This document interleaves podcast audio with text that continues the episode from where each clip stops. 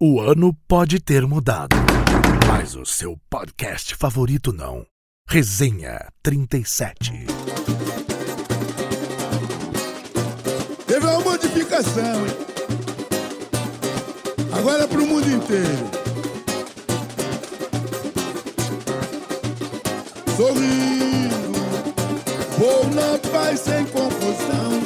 Torcer pro time do meu coração. Minha família inteira, não vai ser de brincadeira. Ele vai ser campeão. Eu vou de cadeira numerada, que está na arquibancada pra sentir mais emoção.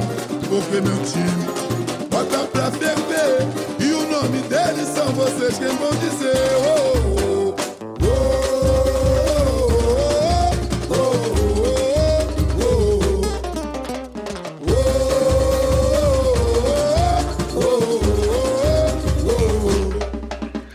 Domingo eu vou amar o filho, vou torcer pro time que sou fã.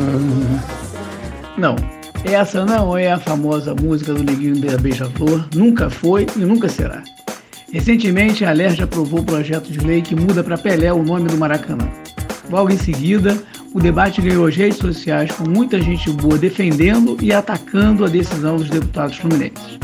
Há quem diga que isso é um erro, pois seria uma ofensa ao Mário Filho, logo ele que tanto se empenhou para que o estádio fosse erguido.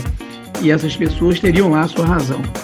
Há quem lembre do famoso livro Negro no Futebol Brasileiro, de autoria de Mário Filho, e diriam que ele tem enormes contribuições ao futebol brasileiro. Isso também é verdade. Mas há quem diga que o Pelé foi bicampeão com o Santos no Maracanã, fez memoráveis partidas pela seleção brasileira no Maracanã e o milésimo gol naquele estádio. E, portanto, o Edson seria merecedor dessa homenagem. E esses têm lá sua razão também. Alguns flamenguistas diriam que o estádio, se tivesse que mudar de nome, seria para Zico. Afinal, ele foi um dos maiores jogadores da história do Maracanã, tendo inclusive levado fama de jogador do Maracanã. E os flamenguistas teriam, portanto, também a sua razão. Além disso, o Mengão é inquilino, mas diz que é dono do estádio. Quem diz isso, fala qualquer coisa.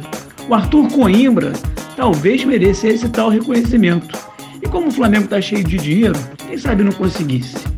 Já os botafoguenses acham que só seria possível pensar numa troca se fosse para Garrincha. O anjo das pernas tortas é a cara do Maracanã. O Manuel ficaria feliz da vida, se tivesse vivo, com homenagem. Já os vascaínos lembrariam do Dinamite, explosão de gols no Maracanã. Quem não lembra do gol de lençol no Osmar e dos cinco que ele meteu no Corinthians em sua volta ao Vasco?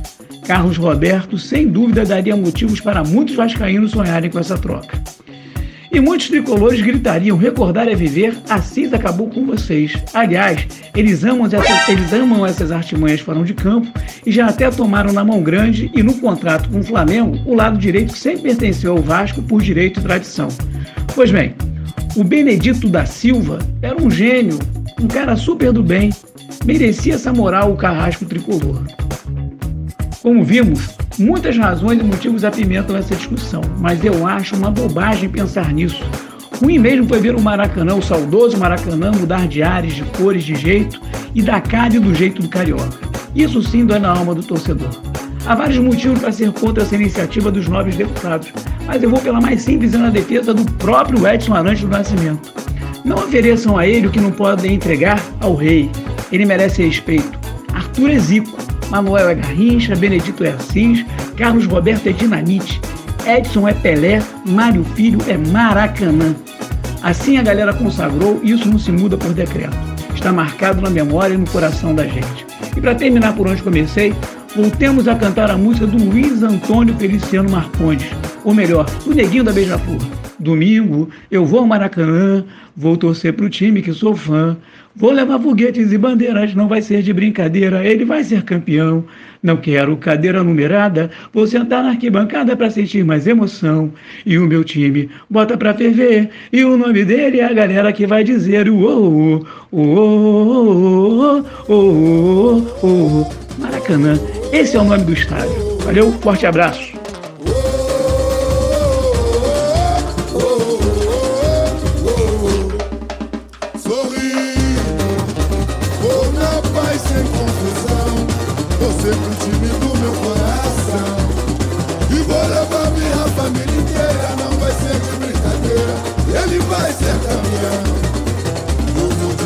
liberada Que está na arquibancada pra sentir mais emoção Porque meu tio bota pra ferver E o nome dele só vocês que vão dizer.